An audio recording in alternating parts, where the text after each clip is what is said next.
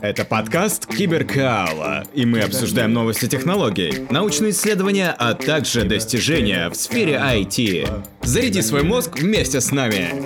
Привет всем! С вами Владимир Киселев, создатель портала Киберкаала. В этом выпуске вы узнаете, откуда берутся алмазы.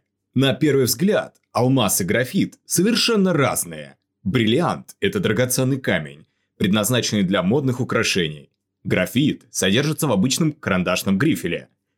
Однако алмаз и графит состоят из одного и того же вещества – атомов углерода. Разница лишь в том, как расположены эти атомы. Слои атомов углерода в графите легко отделяются друг от друга. Вот почему графит плавно стекает с кончика карандаша на вашу бумагу. В алмазе атомы углерода расположены в кристаллической решетке. Этот жесткий узор, одинаковый во всех направлениях, придает алмазу его прочность и долговечность.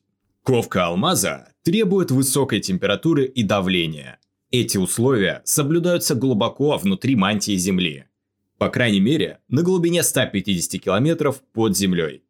Некоторые сверхглубокие алмазы могут рождаться на глубине до 700 километров. Алмазы попадают на поверхность Земли в результате извержения вулканов. Эти драгоценные камни сохраняют свою кристаллическую структуру даже при гораздо более низких давлениях, наблюдаемых над Землей. И лабораторные эксперименты показывают, что эти минералы также выдерживают сверхвысокое давление.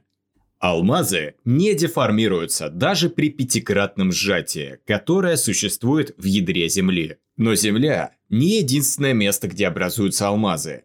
Драгоценные алмазы, найденные в одном космическом камне, возможно, были выкованы внутри планеты, которая распалась на части в ранней Солнечной системе. Алмазы также рождаются при сильном нагреве и давлении в результате сильных столкновений.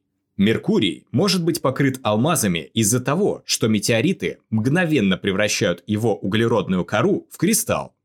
Если это так, то на этой планете могут находиться запасы алмазов – во много раз превышающие земные. Подписывайтесь на подкаст. Друзья, чем больше подпишешься на подкаст, тем больше рекомендаций тем, кто его еще не слышал. Итак, это все на сегодня. С вами был подкаст Киберкала и его ведущий Владимир Киселев. Если вам понравилось, подписывайтесь на новые выпуски. Это будет мотивировать делать новые эпизоды. А также переходите на наш сайт cyberkalastudios.com. Киберкала – это изучение интересующих вас тем простым и увлекательным образом.